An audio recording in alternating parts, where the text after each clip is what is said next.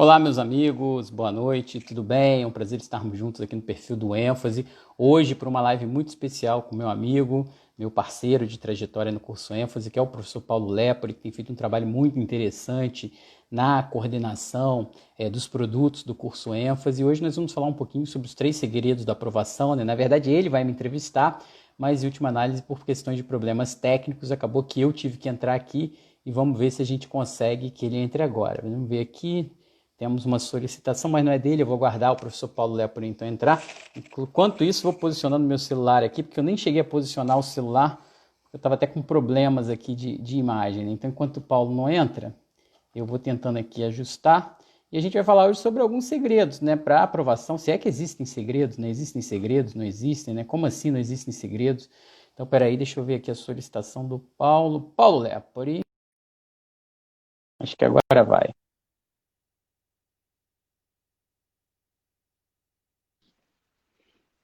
Pronto, foi, agora foi. Foi.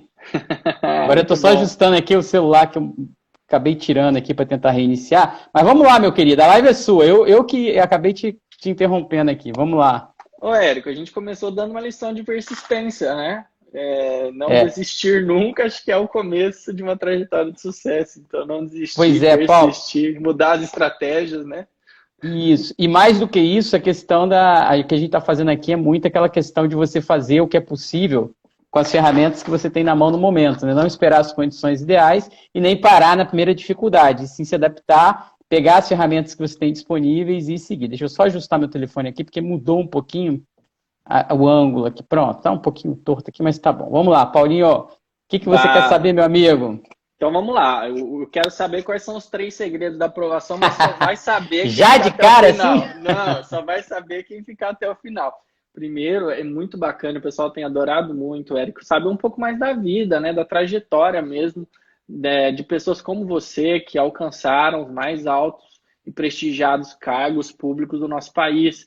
E conhecer um pouquinho desde a época da infância mesmo, a gente que é, que é papai de, de criancinha pequena, né? É, entende um pouco melhor agora o que é infância, a importância da infância na nossa vida. Então, eu quero começar por aí, né?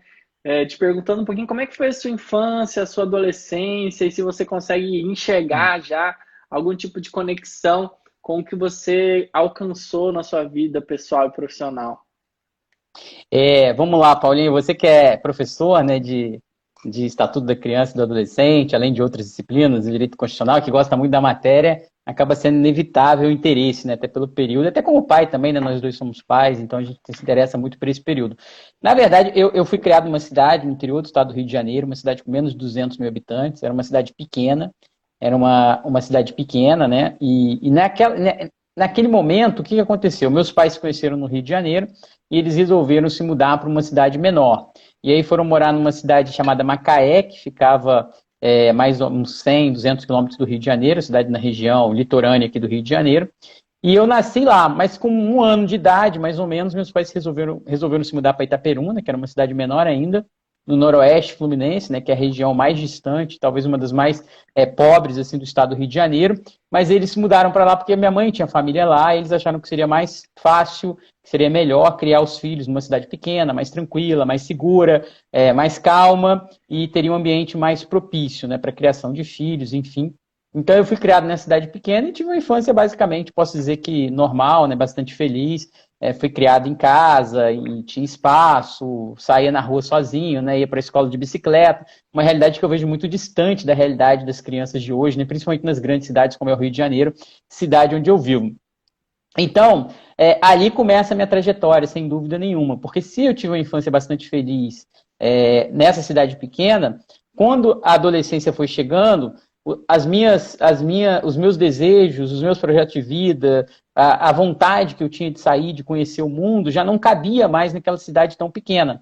E aí você passa a já pensar como vai ser o seu futuro, né? E eu não via futuro ali, embora tenha sido muito feliz em um determinado período da minha vida, quando passou um determinado momento, eu vi, não, eu não quero estudar aqui, não quero trabalhar, não quero ficar aqui o resto da minha vida, eu quero conhecer outras cidades, quero conhecer cidade grande, quero é, é, é, é conhecer outros locais.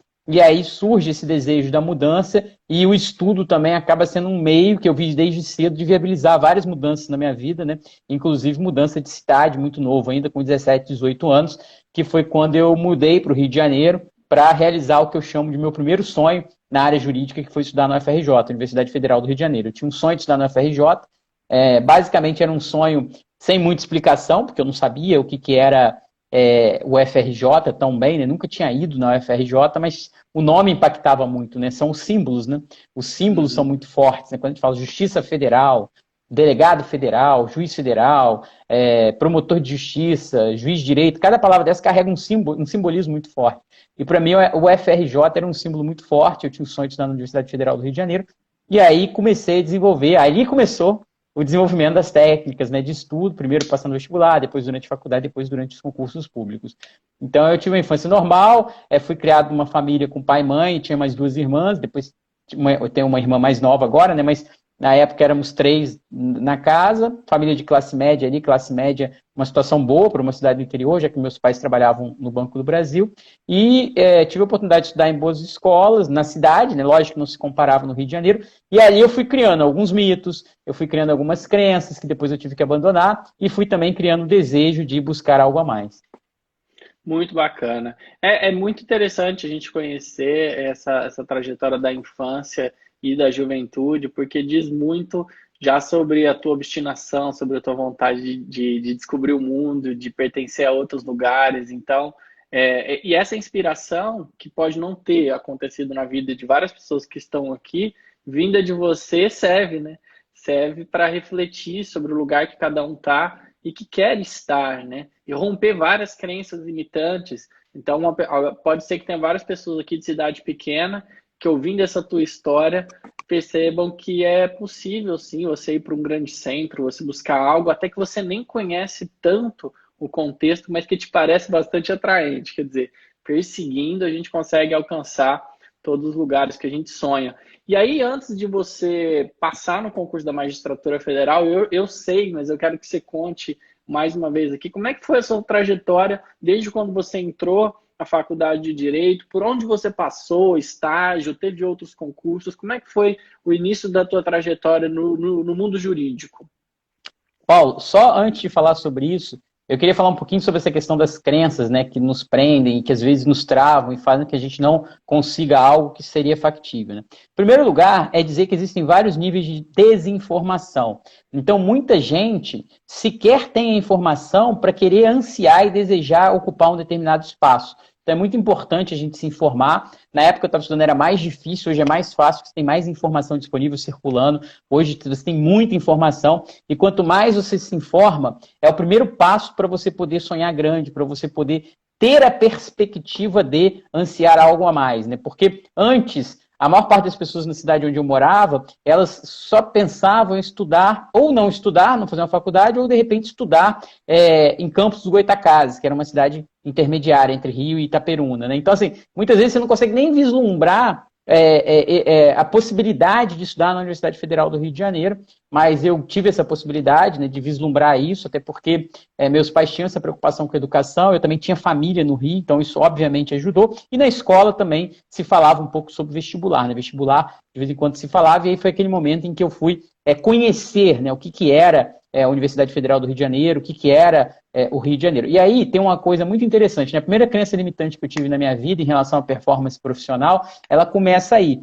Porque quando eu estava no ensino médio, né, que na época era chamado de segundo grau, é, e pensei em estudar na FRJ, a primeira coisa que passou na minha cabeça é que eu não teria condições de concorrer com as pessoas que estudavam nos melhores colégios do Rio de Janeiro. Então era algo muito claro para mim. Eu, eu pensava todo dia como é que eu vou concorrer com as pessoas que estudam naqueles colégios famosos, aqueles cujos resultados vêm encartados nos jornais, como os alunos que estudavam naqueles colégios eram os aprovados, eram os primeiros colocados. Como é que eu, morando numa cidade pequena, no interior do estado do Rio de Janeiro, no noroeste fluminense, que era a região mais distante, uma das mais distantes, uma, uma das mais é, é, pobres mesmo, né? embora eu não fosse de uma família pobre, mas era uma das cidades é, mais humildes ali, uma das regiões mais humildes do estado, poderia concorrer com as pessoas que estavam estudando é, nos melhores colégios do Rio de Janeiro. Né? E você veja que se você deixar esse tipo de pensamento te dominar, você já é derrotado na saída, né? Você nem vai, você nem tenta, você nem vai buscar algo porque você já acredita de antemão que você não pode. E se você acredita que você não pode, é certeza que você não vai conseguir. Então, é, é duas coisas ali que eu tive que lutar e que eu acredito que muitos nossos alunos têm que lutar até hoje é, primeiro com a desinformação, é saber que é possível. Muitas vezes a pessoa tem vergonha de dizer que sonha em ser juiz, que sonha em ser promotor, porque parece algo tão grande ou tão distante que ela não vê aquilo na realidade dela. Então, é preciso ultrapassar essa primeira fronteira. E a segunda fronteira é parar de olhar para o lado, se preocupar com o seu problema e, independente da sua condição, tentar construir as condições necessárias para que você alcance aquele resultado. Então, ali começou. Então, quando eu, e, e, isso foi me acompanhando, sabe, Paulo, durante vários momentos, que você muda a situação, mas às vezes aquela crença base, ela continua presente.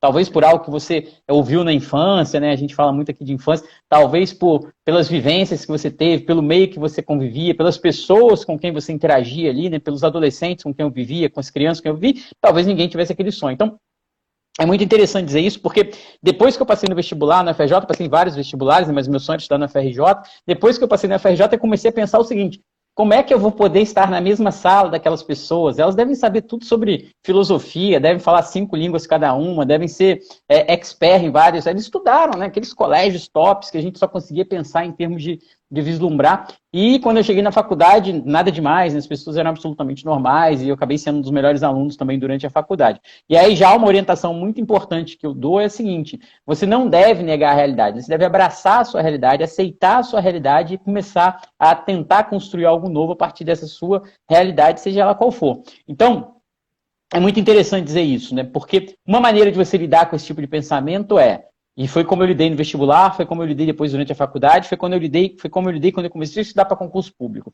É, eu vou fazer algo a mais, eu vou fazer mais se a minha condição é pior. Então você tem que fazer uma relação que é a seguinte: quanto pior a minha condição, mais esforço eu vou fazer para chegar lá. Então, assim, não adianta ficar pensando só em meritocracia, que as condições.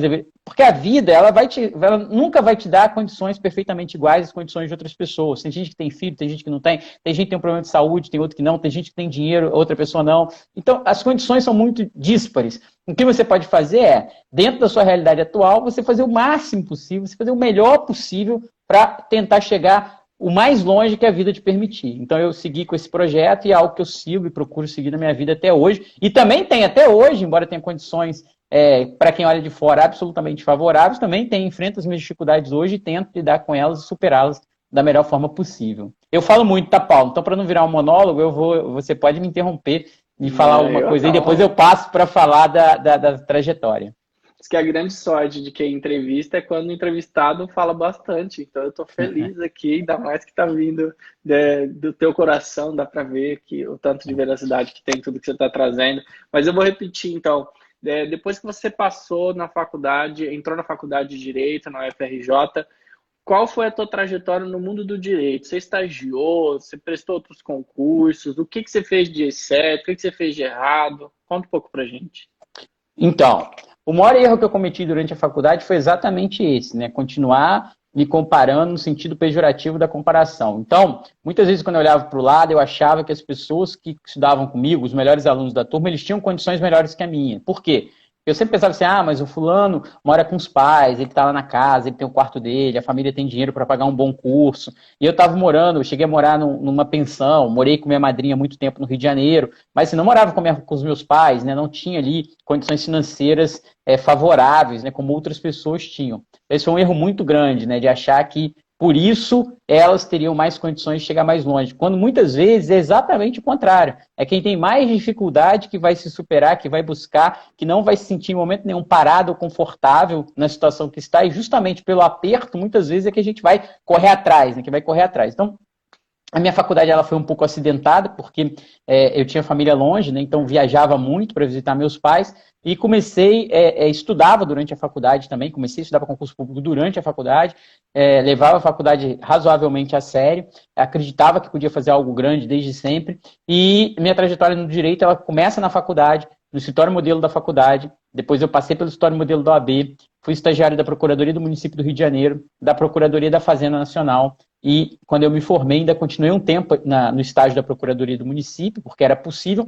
E aí eu encarei uma outra grande dificuldade na minha vida, que foi a seguinte: quando eu me formei, Eu tinha duas irmãs mais novas que ainda estavam fazendo faculdade, os três filhos morando fora, os meus pais tinham se separado nessa fase da vida e a situação financeira era muito complicada, porque imagina um casal que se separa e passa a ter que sustentar três filhos estudando é, fora, em outras cidades. Né? Por mais que eu estudasse na universidade pública, é, tinha gastos né, pra, de manutenção e na época ainda não tinha nenhum, nenhuma receita. Então minha preocupação era arranjar um emprego naquela hora, eu precisava trabalhar de qualquer jeito. E aí eu fiz um projeto. Meu projeto é um projeto até um pouco é, é, é até um pouco ingênuo, mas meu projeto era o seguinte: olha, eu tenho eu tenho dinheiro aqui que eu, que eu acumulei durante meus dois estágios para me manter morando na casa da minha tia ali, né, com minha tia ajudando, com meu pai ajudando minimamente, eu tenho condições de manter um ano fazendo um curso preparatório. Nesse período eu vou pegar todo o material que eu tiver para estudar para concurso público. Se eu não achar, se não arranjar um emprego ou não passar no concurso nesse um ano, e é horrível, né, trabalhar com prazo. Mas se eu não tiver um emprego ou passar no concurso público em um ano, eu vou voltar para Itaperuna, vou morar com a minha mãe é, sem nenhum problema e vou continuar estudando até passar no concurso público. Então eu estava preparado, né? Eu tinha um plano A que era é, é, me manter no Rio de Janeiro. Se esse plano A não se desenvolvesse, eu tinha um plano B que era voltar para a casa da minha mãe, na época eu tinha 22, 23 anos, e ia continuar estudando até passar, né? Porque concurso, né, Paulo? A gente sabe que a gente faz até passar, né? E aí não, aí continua. Se você quiser perguntar alguma coisa, você fala que eu posso continuar a história. Não, eu tô adorando. Bom, aí você, você tinha esse prazo de um ano. Ou passa um ou volta para Itaperuna. E aí, o que aconteceu? E aí você estuda mais, né? É isso que eu te falo, né? Nada como até o filme Tropa de Elite tem aquela frase que diz o seguinte, né? Nada como uma, uma crise para aguçar a criatividade. Então, de certa forma, nada como um aperto, nada como uma situação desfavorável para te tirar da zona de conforto e te empurrar. Então, na hora que eu estava cansado, eu pensava assim, não, eu tenho um ano aqui, se, se as coisas não acontecerem nesse um ano, eu vou ter que voltar para Itaperuna. Não é uma coisa, não seria bom para mim naquele momento, mas também não seria o fim do mundo. Eu continuaria fazendo o que era possível com as ferramentas que estivessem disponíveis. Mas aí o que, que aconteceu nesse um ano? Eu mandei currículo para vários lugares, né? Eu passei por uma fase interessante na minha vida que eu mandava currículo para vários lugares.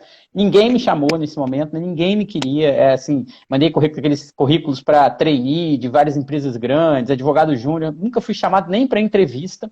É, na, na, época era um período que, que não estava havendo muita contratação, assim, eles priorizavam pessoas que tinham feito, falavam várias línguas, tinham feito é, faculdades mais voltadas para o mercado, e eu não tinha, eu tinha feito uma faculdade mais já pensando em fazer concurso público, mas nessa época eu, eu fui trabalhar na iniciativa privada, eu tinha um grande amigo, né, um grande amigo meu, que o pai era responsável por um setor no escritório, eles estavam selecionando jovens advogados, pessoas que tinham muita capacidade, pessoas que estavam, é, não que eu estou me qualificando com muita capacidade, mas pessoas que tinham feito uma boa faculdade, que estavam estudando e que estavam dispostas a ralar é, ali como advogado, iniciando né, o trabalho. Então, fui trabalhar nos maiores escritórios do Rio de Janeiro, uma escritório de advocacia grande no Rio de Janeiro, né? Trabalhei para várias empresas, concessionárias de serviço público nessa época e fiquei é, é, é, advogando nesse escritório um ano e meio. Então foi a minha redenção financeira, vamos dizer assim. Não que o que eu ganhasse fosse uma fortuna, mas naquela época era absolutamente suficiente para continuar me mantendo no Rio de Janeiro e continuar levando à frente o meu projeto. Eu fiquei nesse escritório de advocacia por um ano e meio, mas continuei estudando. Aí, mais uma vez, Paulo, a gente volta àquela questão de você fazer o que você tem com as ferramentas que estão disponíveis. Né? Nessa época, eu fazia um curso de manhã, fui para o escritório de advocacia, não tinha como continuar fazendo curso de manhã. Joguei um curso para a noite. E à noite não tinha turma regular, só tinha turma PGE, PGM, algo, algo de procuradorias. Eu mudei para essa turma da noite, aproveitando lá os créditos que eu tinha, mas eu não conseguia assistir as aulas à noite, porque o escritório demandava muito. Eu nunca chegava a tempo, quando chegava eu estava muito cansado. E um amigo meu, que também trabalhava nesse história, falou: Poxa, vamos fazer um curso sábado. Aquilo parecia uma heresia para mim, né? Era da época do presencial, uma heresia trabalhar a semana inteira e passar o sábado fazendo um curso. Mas eu fui fazer esse curso sábado e, e me dei muito bem. É, com, essa lógica, porque você matava todas aquelas aulas num dia, trabalhava de 8, de 8 a 6, 8 a 7, e você tinha ali uma, duas, três horas à noite por dia para estudar. Claro que nessa época eu não era, não, não, era casado, não tinha filhos, não tinha, eu tinha mais disponibilidade para ter essa vida meio meio, meio louco, assim, né? Trabalhar de manhã, estudar à noite, fazer curso sábado, descansar e estudar domingo. Então eu, eu, eu consegui continuar estudando. Então aqui vem duas coisas que eu aprendi nesse período. Primeiro é que você tem que se adaptar. E segundo, é se adaptar às condições que estão disponibilizadas naquele momento e fazer o melhor possível com elas. E segunda coisa que eu aprendi é a questão é, da bricolagem, né? Que é, é isso, né? Que se adaptar com aquilo que está disponível. Então, nesse momento, as duas coisas que eu, que eu aprendi foi, primeiro, é, use as circunstâncias que a vida vai te dando e se adapte, e adapte, né, e adapte seu plano a essas circunstâncias. E faça o melhor possível com aquilo que estiver disponível no momento. Então, foi o que eu procurei fazer nesse momento. Então, continuei nessa história de advocacia por um ano e meio, advogando. E aí, uma coisa que é um, um gesto de coragem, né? Chega uma hora que você. E nesse período eu oscilei um pouco, né? Eu não sabia muito bem que concurso eu ia fazer, para que, que eu ia estudar é, se eu ia fazer concurso podia advogar ou não. E estava tão distante pensar num concurso grande como a magistratura que, nessa época, eu estava pensando em concursos é, intermediários. Né? Então, isso depende muito. Quando as pessoas perguntam se devem fazer um concurso meio ou não, eu falo, depende muito das suas circunstâncias. Nas circunstâncias que eu estava, que era trabalho o dia inteiro, é, faço, é, é, estudo, faço curso sábado, preciso trabalhar, qual o melhor trade-off que eu posso fazer agora? Qual a melhor troca que eu posso fazer agora? A melhor troca que eu posso fazer agora é, é ter um trabalho que me ajude a estudar, ou seja, um trabalho que me demande menos tempo, porque o escritório demandava não só aquela carga horária do escritório, mas também demandava às vezes mais tempo, mais energia, é, demandava às vezes algum trabalho que tinha que fazer em casa, enfim. Então, é, nesse momento, eu passei na residência jurídica da UERJ e aí e passei na FINEP, que é uma empresa pública federal, em dois concursos públicos, e aí é, foi muito importante esse momento para mim, sabe, Paulo? Porque é, eu costumo dizer o seguinte: quando eu passei na UERJ, eu não sabia quando eu ia ser chamado na FINEP, mas tinha quase certeza que seria chamado. Mas é, eu pedi, eu, nesse momento surgiu uma oportunidade de sair do escritório, eu saí, fui para a UERJ, né, assumi o cargo de residente jurídico da UERJ, trabalhava lá atendendo no História Modelo, uma experiência que eu já tinha tido no História Modelo da FRJ, no História Modelo da OAB.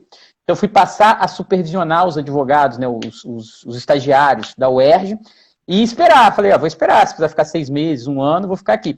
E foi um ato, de certa forma, de coragem, porque eu fui ganhar metade do que eu ganhava. Então, assim, eu ganhava na época, como se fosse o equivalente é, a, a, X, fui ganhar meio X.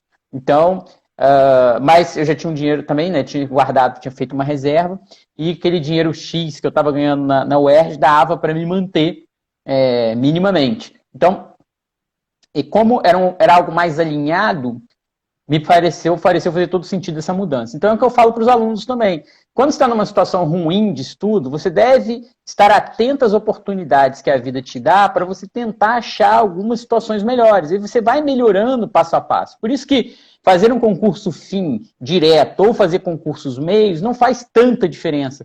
Na medida em que esses concursos meio podem significar, em última análise, formas que você vai ter de otimizar o seu estudo, formas que você vai ter de se preparar melhor. Então depende muito é, de como você encara isso. E o grande perigo é cair na zona de conforto, né? Você é, chegar num concurso intermediário que não é o seu sonho, que não é o que você quer, você queria algo a mais, mas o concurso intermediário ele pode te deixar numa zona de conforto e aí você perde aquele estímulo, aquele gás, aquela necessidade, né? Aquela busca desenfreada que você tinha de obter um resultado.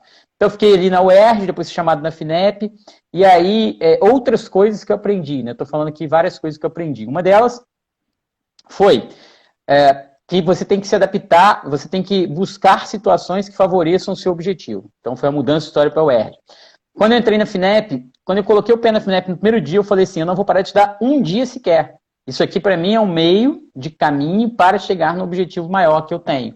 Então, esse foi o grande diferencial para mim na, na, FINEP, foi não ter parado, não ter cedido ao, ao canto da sereia, zona de conforto, não ter parado ali para aproveitar a vida, porque eu conheço algumas pessoas que param ali um ano, dois anos para respirar um pouco, e às vezes ela perde aquele gás. Então, ali eu parei é, parei, fui trabalhei com toda a dignidade, fui um bom advogado, busquei trabalhar naquilo que eu gostava, busquei fazer o meu melhor, mas sem deixar de estudar um único dia. Continuei com essa lógica de fazer curso sábado, então trabalhava na FINEP durante o dia, estudava à noite, fazia curso sábado, até que fiquei um ano na FINEP, passei na AGU, e aí passando na AGU, nove meses na AGU magistratura. Mas se você quiser falar alguma coisa, fazer um. Senão eu vou. Tô achando então, então pode continuar posso falar como é que foi a história da GU, né? E aí, quando eu entrei na FINEP, eu passei a ter foco. Falei, o que, que eu vou fazer agora? E era uma época que a, a, a, o CESP estava fazendo muitos concursos para a área jurídica e a Advocacia Geral da União estava tendo muito concurso, principalmente para Procurador Federal. E eu comecei a estudar desenfreadamente para o concurso de Procurador Federal, é, os concursos das carreiras da GU, é, é, baixando as provas, fazendo as questões, fazendo curso para a área federal, estudando as matérias da área federal. Então, muito foco muita objetividade, muita determinação ali para passar na GU. Só que para fazer isso eu tive que renunciar a um, uma, um desejo antigo que eu tinha, que era fazer concurso para as PGMs. Eu já tive essa vontade. Eu advogava, lembra? Eu trabalhei uhum. na. Se você perceber a trajetória, né, eu trabalhei no História Modelo da FRJ, História Modelo da OAB, Procuradoria Geral do Município, Procuradoria da Fazenda Nacional, Escritório Privado de Advocacia. Então eu gostava de advogar. E quando eu fazia o concurso para a AGU, uh, eu tinha que abdicar dessa possibilidade, que eu não poderia trabalhar na AGU e advogar. Foi uma decisão difícil, mas é aquela coisa de, de atravessar a ponte e queimar, queimar a ponte. Queimar né? Então, a ponte. assim, não é, é, passei os, os, processos que eu tinha com um colega meu só para ele, né? Falei, ah, você pode tocar os processos, eu não, não vou mais advogar, estou fazendo concurso para a GU, quero fazer concurso para as carreiras que não pode advogar. E aí, em questão de pouco tempo, né, no próximo concurso da GU que eu fiz, eu passei, passei bem colocado, graças a Deus, que aqui no Rio de Janeiro, né, graças ao meu esforço, né, e, e, e, a, e a Universo ajuda, né, mas é, eu não quero, é, de graças a Deus, né, não foi milagre, né, foi trabalho.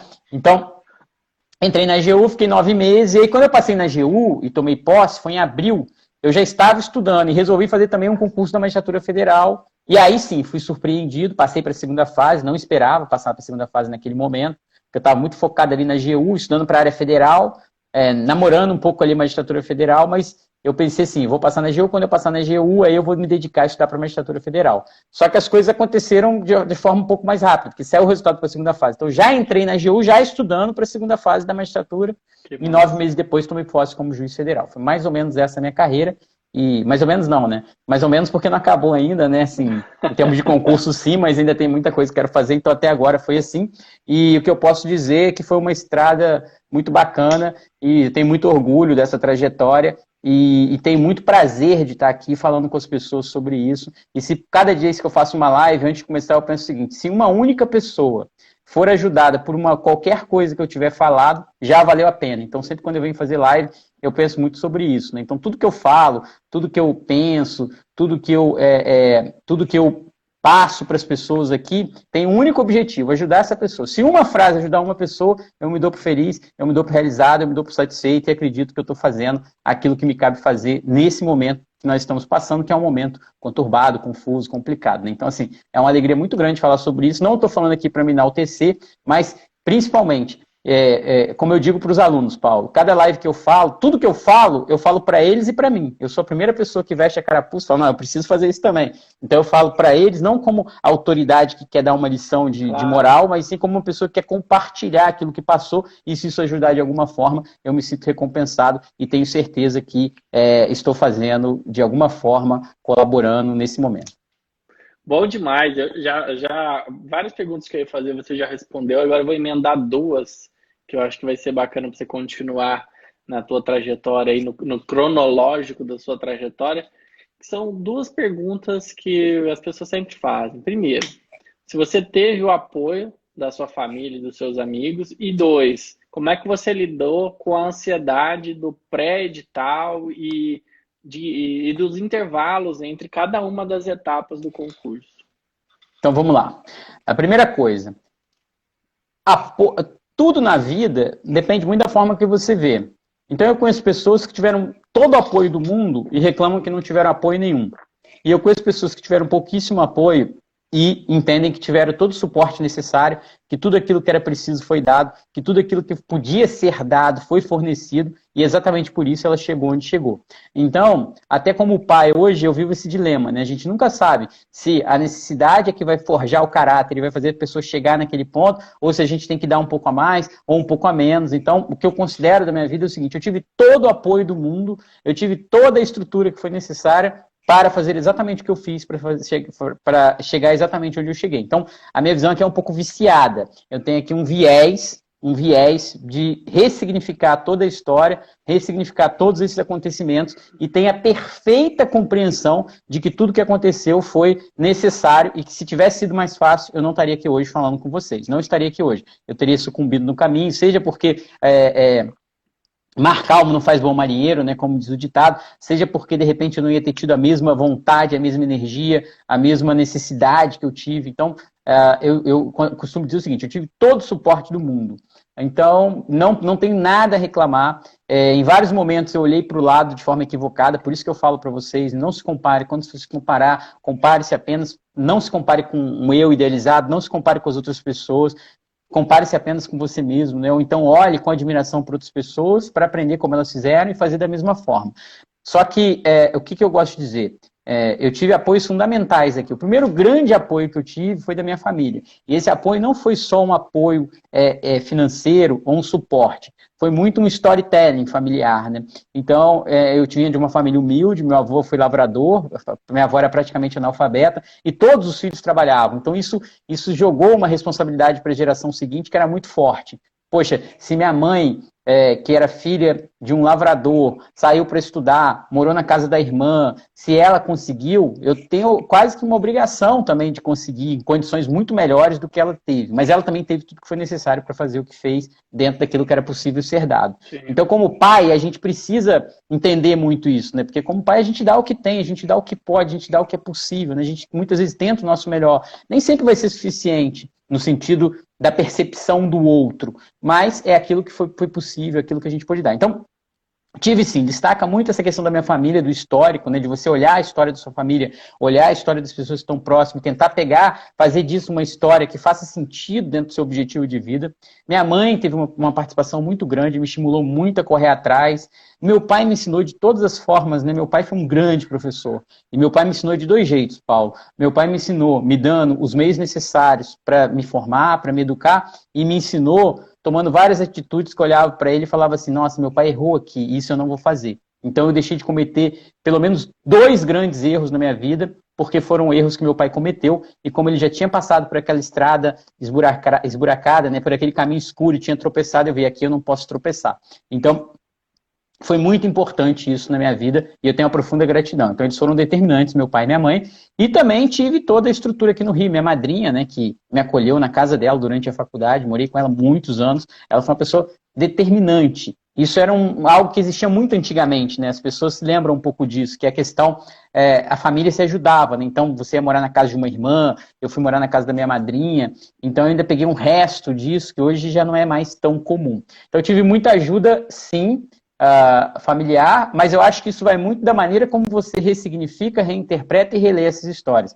Porque eu não, faço, não fiz questão nenhuma de parar em coisas que seriam negativas, parar em, em, momentos que eventualmente poderiam ser lidos como momentos ruins, ou considerar coisas que não fossem engrandecer ou que não fossem somar para o meu objetivo. Quem estuda para concurso público tem que saber o seguinte: você tem um objetivo que é muito difícil de ser alcançado. Então você precisa construir todo um entorno que vá te dar o suporte para alcançar isso. Então, se você ficar se perdendo em elucubrações que não vão te levar a lugar nenhum, se você ficar remoendo o passado ou divagando sobre o futuro, você não vai conseguir chegar. Então é muito importante importante que você ressignifique essa história, é muito importante que você conte uma história para você mesmo, seja alinhada com o seu propósito. E eu não estou falando aqui de subverter a realidade, mas a realidade comporta várias leituras e você tem que ah, fazer a leitura adequada dentro daquilo que você viveu. Sobre ansiedade, eu costumo dizer o seguinte: eu já fui uma pessoa ansiosa, hoje não me considero mais ansioso, Uh, não tinha muita ansiedade em prova. Como lidar com ansiedade para a prova? Prova do concurso público é algo que, como diz o professor William Douglas, né, você só tem a ganhar quando você vai fazer. Porque se você vai lá, faz a prova e não é aprovado, no mínimo você treinou, no mínimo você aprendeu, no mínimo você tem mais uma experiência, no mínimo você tem mais uma história para contar. Se você for aprovado, você foi aprovado. Então, assim, você não tem nada para perder. Então, a primeira coisa que você tem que fazer é desmistificar a prova. Fazer prova é maravilhoso, fazer prova é muito bom. Meu pai trabalhava no Banco do Brasil, né, certa vez um defensor público falou com ele o seguinte: olha, ele estava atendendo, ele era caixa do Banco do Brasil, estava atendendo um defensor público, falou: Ah, meu filho está fazendo direito, vai fazer concurso também. O defensor público falou para ele assim: fala para ele nunca deixar de fazer uma prova por achar que não está preparado. Então, quando eu decidi fazer concurso público, comecei a estudar, eu fui para o jogo, fui dar a cara a tapa. E dar a cara a tapa é isso que a gente está fazendo aqui, é falar com as pessoas, é ir lá, e você sabe que, que vai apanhar, você sabe que alguém vai gostar, outra pessoa não, alguém vai falar bem, alguém vai falar mal. Mas assim, o que a vida não comporta hoje são pessoas mornas. Então, o que a vida não comporta hoje é que você fique em cima de um muro. Então, você precisa ir para o jogo. Você vai fazer concurso público, vou para o jogo. Ah, mas se tirar uma nota muito ruim, não tem problema, eu vou de novo, e vou de novo, e vou de novo. Quando eu fazia vestibular, Paulo, aconteceu uma coisa muito engraçada que foi o seguinte: eu só me inscrevi nas universidades públicas, não me inscrevi para fazer vestibular nas particulares.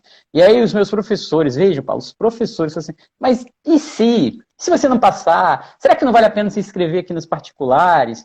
E, e, e quando eu cheguei no Rio, um tio meu falou assim: Poxa, mas e se você não passar? E aí eu já tinha uma resposta pronta para isso. Se eu não passar, eu sou muito novo. É a primeira vez que estou fazendo vestibular. Eu só tenho a ganhar. Se eu fizer a prova e passar, eu estou aprovado no vestibular numa universidade pública. Se eu não passar, como meu sonho é estudar na FRJ, eu quero tentar de novo.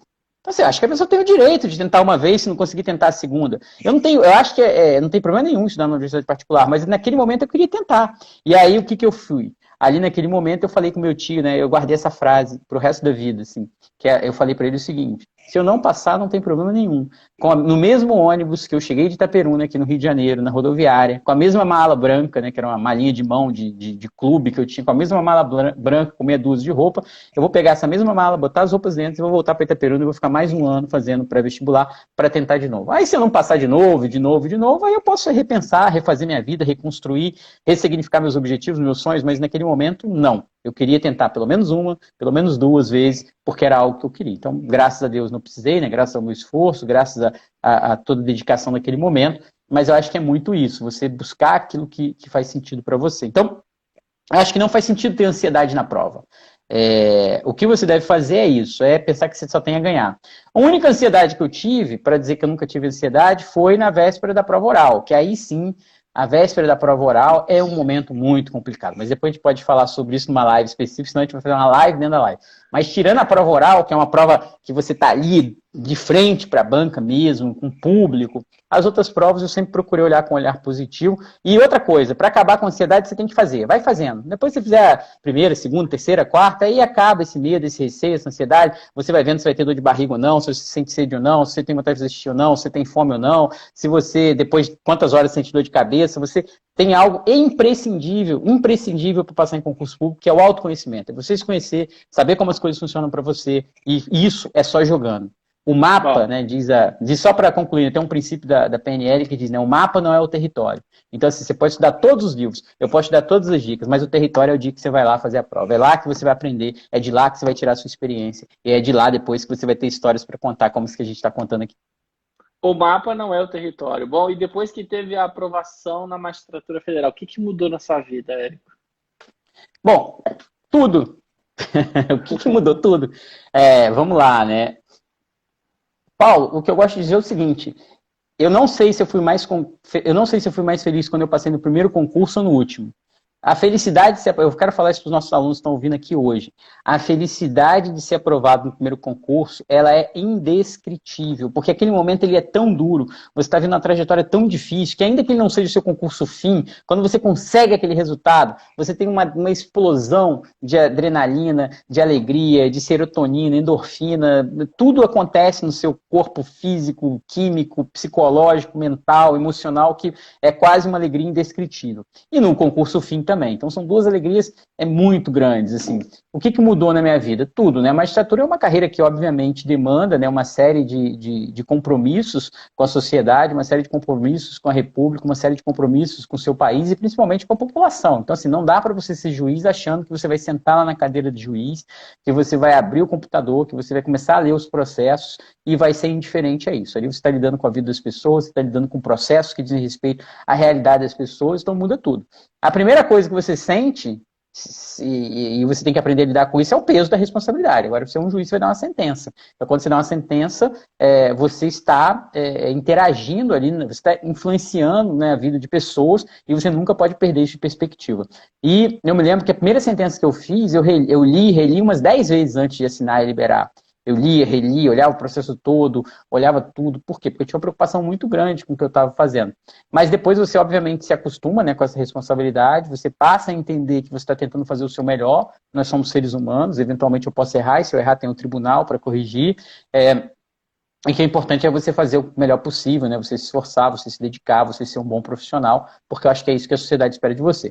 Então, para mim, mudou tudo, foi a realização de um sonho, né? Foi alcançar um objetivo. Primeiro, no aspecto de alcançar aquilo que você busca. Essa é a primeira realização. E segundo, depois no exercício do cargo, quando você é, se sente é, é, preparado para fazer aquilo que você nasceu para fazer. Então, hoje, e durante muito tempo, depois de um tempo de magistratura, no começo é mais duro, né? Você vai aprendendo e é um aprendizado ali com a profissão, mas depois você entra no estado, né? Fiz até um post no meu Instagram sobre isso que chama flow, que é o estado de fluxo, que é também um, um conceito interessante, que é aquele momento em que você já não sabe mais quando está dirigindo, né? Um piloto diz assim, eu já não sei mais quando eu estou dirigindo, onde começa o carro, onde termina meu corpo e começa o carro. Então você começa a trabalhar, e eu sinto muito isso às vezes, por isso que eu tenho um prazer estar aqui. Às vezes eu começo a falar, é como se eu canalizasse, incorporasse a minha personalidade Érico, professor, e aí eu começo a falar que as coisas vão saindo, e eu já não sei mais onde eu começo, onde, onde eu termino, onde começa a minha fala, onde vocês estão, porque você se sente integrado nesse ambiente. Então, eu acho que é isso que você deve procurar em qualquer carreira que você exerça, e é isso que eu encontrei, tanto na magistratura quanto na atividade de professor. Dá para perceber, né, que eu falo aqui com uma naturalidade, então é, é como é. se você entrasse nesse estado mesmo de, de fluxo para tentar dar o seu melhor, tentar fazer aquilo que você pode é, bem feito. Legal. Bom, já estamos chegando próximo do momento culminante, que a gente vai falar dos três segredos da aprovação, mas antes dos três segredos, que a gente aprende muito mais com os erros do que com os acertos, quais foram os três grandes erros que você cometeu na trajetória de preparação para concurso e que hoje você não cometeria é, primeiro eu quero fazer um parênteses, né? Eu, uh, eu li certa vez uma frase, né, falando sobre organismos biológicos, que diz o seguinte, né? Em tese, o organismo evolui tanto mais ele evolui, quanto mais erros ele cometa, desde que ele aprenda com os erros. Então, assim, errar não é ruim. Esse é um mito que foi criado na nossa sociedade, principalmente na sociedade ocidental, uh, principalmente aqui no Brasil, né, sociedades latinas tem muito isso, nos Estados Unidos já é um pouco diferente, né, outras culturas é diferente. Então, se você pensar, por exemplo, em termos de teoria da evolução, você vai ver que quanto mais erros um organismo vivo comete, desde que ele aprenda imediatamente uma lição com aquele erro, e desde que aquele erro não seja fatal, é, tem duas coisas que não pode ocorrer num erro. Né? Não pode ser um erro fatal. Porque se for um erro fatal, ele vai te matar e aí acabou. E, e, você também tem que aprender com erro. Porque se você ficar errando, errando, errando, errando a mesma coisa várias vezes, você não está aprendendo nada. Então, os erros, eu vejo hoje com um olhar muito doce, esses erros do passado. Porque eu acho que foram exatamente esses erros que me ajudaram a chegar até aqui. Talvez se eu não tivesse cometido alguns erros que eu cometi, é, eu não teria, no momento futuro, né, aprendido a lição que eu deveria aprender naquela hora. Então, aprendi as lições necessárias nos momentos necessários. Esse é o primeiro ponto. Né? E agora que a gente está trabalhando com tecnologia, né, Paulo, com a plataforma do ênfase, não. e a gente começa a pensar em inteligência artificial, é muito interessante que a inteligência artificial também funciona muito assim, né? O, o computador, por exemplo, eu estava vendo como funciona num jogo de xadrez. O computador simula milhares de partidas, milhões de jogadas, e ele vai jogando com ele mesmo, simulando, simulando, simulando, e vai aprendendo com todos os erros e com todas as jogadas que vai acontecendo. Então ele comete um erro aqui, e aí ele vai, programa aquilo e não vai cometer mais aquele erro. E assim ele vai aprendendo e vai evoluindo. Então, tanto a biologia como a própria tecnologia mostram que, é, desde que você aprenda com os erros, e desde que seu erro não seja fatal, uh, não termine com a sua própria vida, né, vamos dizer assim, você, de certa forma, tem tudo a ganhar, tudo evoluir com erros. Então não é essa a nossa visão tradicional. Esse é o primeiro ponto. Segundo ponto, eu cometi alguns erros. Eu acho que o primeiro erro que eu cometi foi muito essa visão, essa questão de achar que não era possível. Esse foi o maior erro que eu cometi em vários momentos de concurso público. E são erros que vai te acompanhando. Você vê que até o momento que você tem que tomar é, consciência e ter autoconhecimento para dizer por que, que eu penso isso o tempo todo, né? Por que, que não é para mim? Então você começa a pensar isso. Quando eu estava em Itaperuna, eu pensava que não era para mim passar no vestibular do FRJ. Quando eu estava na faculdade, eu pensava que como eu não tinha dinheiro ali para pagar os melhores cursos na época, ia ser muito difícil concorrer com os meus colegas que estavam em melhores condições. Quando eu passei para a segunda fase da magistratura federal, eu falei, meu Deus, ainda não estou preparado. Então, assim, essa é uma dor muito grande dos concurseiros que eu vejo. É uma pergunta que me vem muito, né? Como eu lido com insegurança, como eu lido com meus receios, eu acho que eu não vou conseguir. Então, esse foi o primeiro erro que eu cometi, e eu não tenho como te dizer que eu não cometeria mais, tá? Porque possivelmente eu cometeria, é porque acho que faz parte do processo nosso de, uhum. de evolução, de crescimento, né? Então, é, o primeiro erro é o seguinte: você tem que Primeiro, ter informação para construir o seu sonho e sonhar grande. Segundo, acreditar que é possível você chegar lá e fazer todo o necessário para transformar aquele desejo em realidade. Acreditar que é possível não é um pensamento mágico que você vai deitar na cama e falar, eu vou conseguir, eu vou conseguir, eu vou conseguir. Não, não é isso. Acreditar que é possível é eu vou fazer todo o esforço, eu vou tomar todas as atitudes necessárias para alcançar meu objetivo, e quando eu deitar à noite, quando eu for alinhar meus pensamentos, meus sentimentos, minhas emoções, eu vou alinhar esse pensamento, sentimento e emoção com as atitudes que eu estou tomando. Então, eu estou fazendo isso acreditando que eu posso, e eu vou tentar até conseguir. Então, acho que esse foi o primeiro erro, foi superar esse, essa dificuldade que é natural no concurseiro, que é a insegurança. O segundo erro que eu cometi foi, durante algum tempo, perder a objetividade, sabe, Paulo? O foco porque quando eu estava na faculdade, eu ainda não tinha muita clareza quanto ao que eu seria. Né? Teve um momento que eu queria ser juiz, depois eu achei que, pela trajetória que estava tomando, eu ia advogar, então eu pensava em fazer PGM, PGE, para poder advogar, depois acabei fazendo a GU, e até chegar a ideia de que, não, agora eu vou fazer magistratura federal, foi um caminhar, uma trajetória é, é, mais rica, né, como eu contei aqui, não foi passei na faculdade, fiz um concurso e acabou, foram vários concursos, vários anos, então eu perdi em alguns momentos essa objetividade, e quando eu ganhei objetividade, eu ganhei muito em performance, eu ganhei muito em resultado. É, pela lei da física, né, pressão força, pressão e área, né? Então, o que, que acontece? Quanto mais pressão você coloca numa área menor, você vai exercer mais força sobre aquele local. Né? Então, assim, é, quando você começa a estudar para várias coisas, de forma desfocada, você está com uma área muito maior, você coloca força, mas como você está colocando força numa área muito maior, você perde a intensidade, você perde a pressão.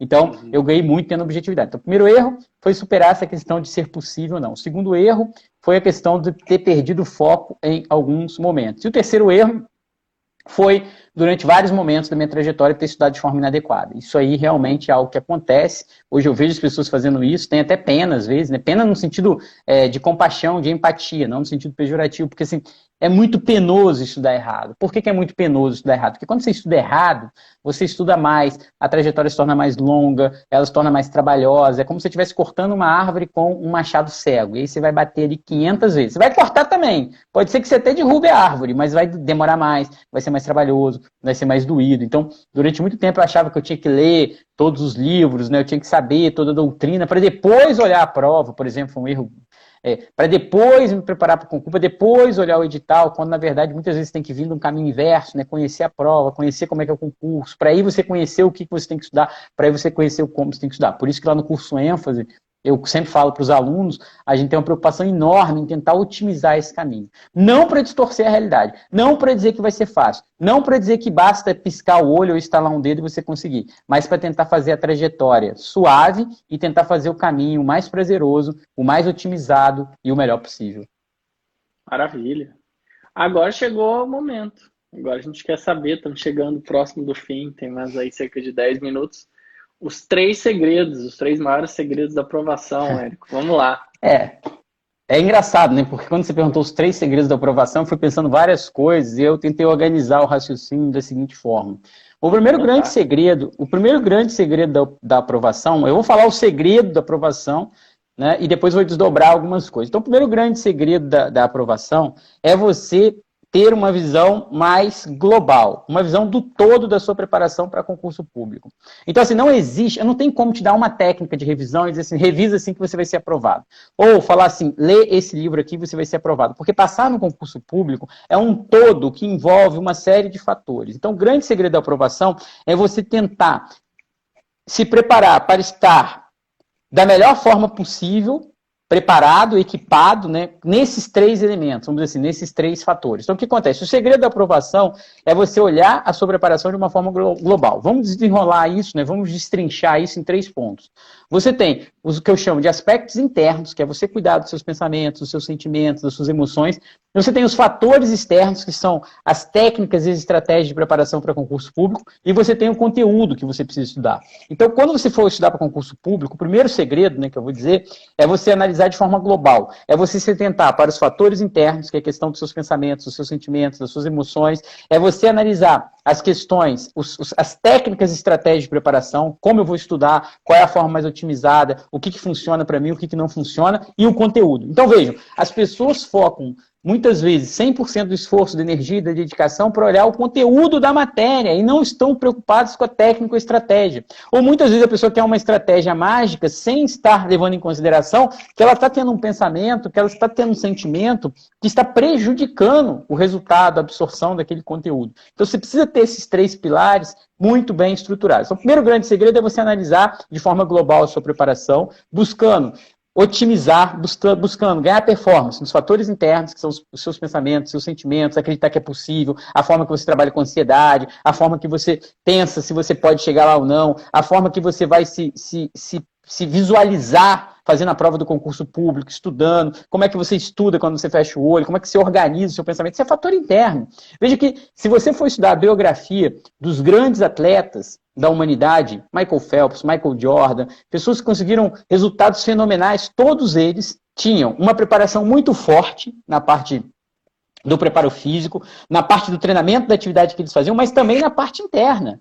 Então, eu gosto muito do Michael Phelps, porque o Michael Phelps ele fazia visualização da prova. Ele se visualizava nadando, tudo que podia dar certo, tudo que podia dar errado, quantas braçadas ele ia dar, como é que ele ia nadar. Então, ele tinha um campo mental, emocional e psicológico muito preparado para obter aquele resultado. Então, o candidato para concurso público muitas vezes está estudando a doutrina, mas ele está numa insegurança terrível. Ele está estudando a doutrina, mas ele vai ter um branco na prova, uma dor de barriga, vai suar frio, vai ficar nervoso, vai ficar ansioso e não vai passar se não resolver isso. Você pode ter a doutrina na ponta da língua. Se, se tiver um bug mental ou emocional na hora da prova, você vai ter um branco.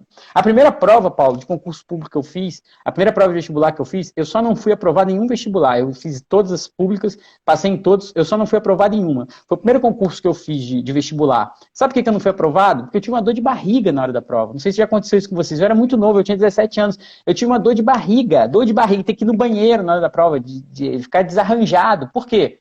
Por quê? Porque eu tinha comido alguma coisa? Era físico? Não, era emocional. Eu tinha 17 anos, estava fazendo a prova, era o primeiro vestibular. Então, ali acendeu uma luz amarela para mim. Olha, eu fico nervoso na hora da prova. Se eu ficar nervoso, eu posso ter uma dor de barriga. Se eu tiver uma dor de barriga, eu não vou ser aprovado. Não consegui terminar a prova. Então, você precisa se conhecer. Então, é muito importante olhar para os fatores internos. Os fatores externos é você usar as melhores técnicas, as melhores estratégias disponíveis e as que funcionam para você. E o terceiro ponto é a questão da, do conteúdo adequado. Lembrando que concurso público, é, estudar para concurso público é estudar para alcançar um objetivo. Quem estuda para concurso público não está estudando para um mestrado, não está estudando para um doutorado, não está estudando para escrever um artigo. Quem estuda para concurso público está estudando para ser aprovado numa prova. Então, existe conteúdo adequado para a primeira fase, conteúdo adequado para a segunda fase, conteúdo adequado para a prova de oral. Existe técnica de estudo para a primeira fase, estratégias, técnica e estratégia de estudo para a segunda fase. Não é igual. Não basta você pegar aqui um livro direito constitucional, abrir, ler o livro todo hoje, eu posso fazer a prova com você semana que vem, você não vai lembrar mais nada, tem a curva do esquecimento. Então, assim, você precisa adotar técnica e estratégia correta, você precisa ter conteúdo adequado, e você precisa cuidar dos fatores internos e externos. Então, esse é o primeiro, o primeiro pilar, né? A gente pode desdobrar isso para duas coisas. O segundo ponto, que é imprescindível e está atrelado nesse primeiro, é o desdobramento, é o autoconhecimento. Então, as pessoas me perguntam assim, ah, o que, que, é, o que, que cai na prova da magistratura? Eu quero muito ser juiz, é meu sonho. O que, que cai na prova? Pô, cara, você é teu sonho. Você tem que correr atrás. Você precisa conhecer. Conhecimento da prova, conhecimento da banca, conhecimento do que cai, se interar. É a sua interação com o seu material, com o seu concurso, com o seu edital. É você conhecer a banca, é você conhecer as questões, é você entrevistar sim as pessoas, ouvir o que eu estou falando aqui, ouvir o Paulo, ouvir outras pessoas que passaram no concurso, para você, você conhecer. Primeiro, e aí, esse conhecimento esse autoconhecimento tem que se desdobrar em três coisas também. A primeira coisa é você. Cara, eu sei que eu fico nervoso, eu sei que eu não durmo direito na véspera, ou eu sei que eu rendo melhor se eu estudar de manhã. Então, assim, você precisa se conhecer em relação aos seus fatores internos, em relação às técnicas e estratégias que funcionam para você. E você precisa conhecer também a banca, as provas, você precisa treinar e, e, e, e verificar se envolver com o processo, se apaixone pelo processo. No outro dia eu fiz um post também aqui no Instagram que eu coloquei isso.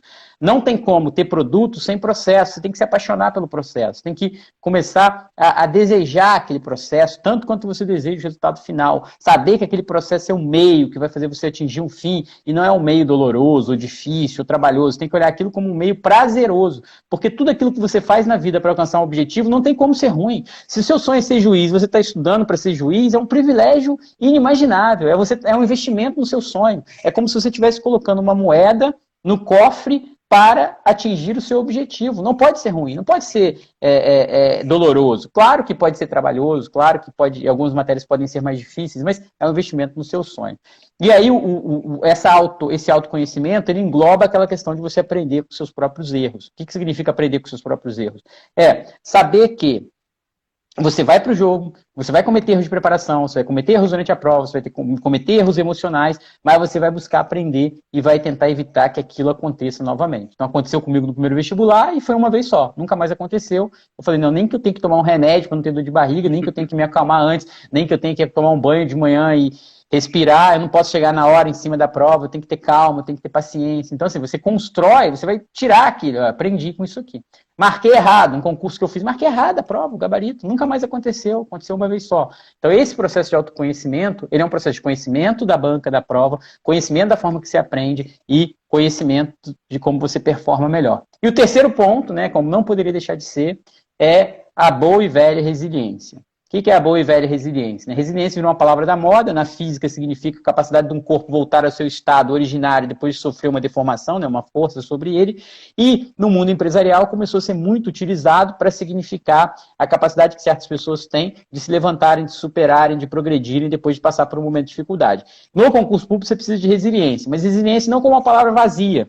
Lá na linha da Daiane Coutu, que trata né, do mecanismo da resiliência, que ela diz, uhum não, é muito difícil dizer o que é resiliência, mas a gente pode identificar algumas características comuns em pessoas resilientes. Então, são elas. É, primeiro, aceitar a realidade, né? Você aceita a sua realidade sem brigar com ela. Não é porque o outro estuda num colégio melhor, faz um curso melhor, tem uma situação melhor, que ele vai obter um resultado melhor. É aceitar a sua realidade, fazer uma leitura realista dessa realidade você entender que esse momento que você está passando estudando para concurso público é um meio, é um objetivo, é algo que tem propósito, tem que ser um caminho que tem um coração ali dentro, né? esse caminho tem um coração, porque ele é o meu propósito, ele é o meu objetivo de vida, e trabalhar com a bricolagem, que é a ideia de que eu vou fazer o que é possível com o que está na minha mão agora. Então, se eu não tenho o melhor livro, eu vou ler pelo livro que eu tenho, vou estudar no ônibus, vou estudar no metrô, e aí, aí é, é, é, é criatividade, vamos dizer assim. Eu acredito que esses são é, três pilares. Eu poderia dizer um, mas desdobrei em três. Então, quais são os três maiores segredos da aprovação? Repetindo aqui. Primeiro, é você lidar de forma adequada, tanto com seus fatores internos, que é a parte psicológica, a parte mental, a parte emocional, quanto com os fatores externos, que se desdobram em estratégias e técnicas de preparação e conteúdo a ser estudado. Aí eu posso fazer uma live sobre cada um deles depois, se vocês quiserem. É, o outro ponto é você Autoconhecimento e autoconhecimento. Conhecer a banca, a prova, o concurso, como é que cai, o que cai, o que não cai, e se conhecer também. E a resiliência, que significa você conhecer, é, você conhecer e aceitar a sua realidade, você conhecer aceitar a sua realidade, buscar um sentido e um propósito, e fazer o que é possível com as ferramentas que você tem hoje. E assim, com certeza, se você conseguir alinhar isso tudo de forma. É, não precisa estar nota 10 em tudo, não, tá, Paula? Quanto, você pode passar sem um deles, mas quanto mais você conseguir alinhar isso, melhor será o seu resultado. Deixa eu colocar meu carregador aqui, que eu falei tanto que até meu celular cansou Brilhante. e está pedindo uma carga aqui. Sabe o que, que eu tô fazendo? Cada, cada live tá sendo maravilhosa, né? A live do Eric, da Laís, a sua. Eu tô anotando, depois eu, eu vou publicar algo sobre esses segredos da aprovação, que vai ser imperdível. Além do pessoal poder assistir todas as lives, depois a gente vai fazer um texto sintético para poder todo mundo pregar no, no, no espelho do banheiro, colocar no fundo de tela do celular e ficar com esses bullet points aí martelando na cabeça. Érico, a gente está chegando ao fim, né? Daqui a pouquinho acho que o Instagram derruba a gente. Foi muito especial, maravilhoso. Quero te agradecer pelo tempo, que hoje em dia é o que a gente tem de mais precioso, por ter dividido a tua trajetória, a tua vida aqui conosco mais uma vez. E te deixar à vontade para deixar uma mensagem final para quem está aqui conosco até agora, né, 9h20 da noite, sonhando em ocupar o cargo que você ocupa e trilhar uma trajetória vitoriosa como a que você trilhou. Bom, a mensagem final que eu quero deixar é a seguinte: eu saí de uma cidade pequena, no interior do estado do Rio de Janeiro, e a única coisa que eu tinha naquele momento era um sonho e a esperança, a crença de que era possível alcançar, de que era possível chegar. Então, quando as pessoas me perguntam se é possível, e eu recebo muitas perguntas assim nos meus stories, é possível isso, é possível aquilo, eu sempre respondo, possível sempre é, porque o possível defende você, né? E hoje, hoje meu filho, né, estava falando com ele, ele falou assim, mas isso é impossível, tem que fazer três exercícios, falei, então vamos um impossível de cada vez. Então é muito isso, né? Assim, vamos buscar um impossível de cada vez, é, é possível sim. Você precisa se informar, você precisa saber o que é necessário para chegar lá, você precisa acreditar que é possível, e a partir daí sim, você vai fazer seu planejamento, vai traçar suas metas, e aí você vai usar as técnicas adequadas de preparação e vai estudar o conteúdo adequado para alcançar o seu fim. É basicamente isso, e a gente pode desdobrar esses temas. Eu vou desdobrar depois também em outras lives. Tenho desdobrado. Posso fazer uma live só falando sobre técnica de revisão, já fiz uma, sobre é, como fazer o seu material, o conceito de compressão e expansão de conteúdo, o conceito do estado de revisão, né, que é um conceito que eu criei aí na preparação. Enfim, é, tem técnicas, mas não basta só técnica. Você precisa ter conteúdo adequado, que é o que a gente procura fornecer lá no curso ênfase, né? O Paulo, como diretor de produto, vê a nossa preocupação com isso. Uhum. E você precisa também visualizar que é possível, acreditar que é possível Porque isso é que vai fazer você correr atrás. Quando você deixar de acreditar que é possível, você já não consegue nem abrir um livro e estudar. Então eu desejo muito sucesso a todos. Quem não me segue ainda, me sigam no meu Instagram, né, que é o Eric Teixeira Underline Prof. Me acompanhe lá, estou sempre fazendo live, sempre postando, é, é, fazendo posts, sempre colocando no meu stories a possibilidade de vocês mandarem perguntas e eu respondo, respondo as perguntas e estou à disposição, junto com o Paulo, também lá no curso ênfase, para é, tirar todas as dúvidas, tanto como professor de direito tributário, como professor é, responsável pela preparação, né, na ajuda, assim, vamos dizer assim, nessas orientações que fizerem necessárias. Paulo, muito obrigado pelo convite, foi um prazer estar aqui com você. Peço desculpas pelos problemas técnicos do começo, mas eu desejo muito sucesso a você também, né, que já, já, já tem, mas que venha mais. Agradeço os elogios, né? Eu costumo dizer para os seguidores que são justamente esses elogios, esses feedbacks que faz a gente seguir. Porque eu tenho uma live quinta-feira eu penso assim, será que eu vou falar para alguém? Será que isso aqui está ajudando alguma pessoa? Será que está valendo de alguma coisa ou eu estou falando aqui isso não está servindo para nada? Então, cada vez que eu recebo uma mensagem, cada vez que eu recebo um feedback, eu vejo que está ajudando uma pessoa e eu continuo fazendo. Porque o que eu te disse, Paulo,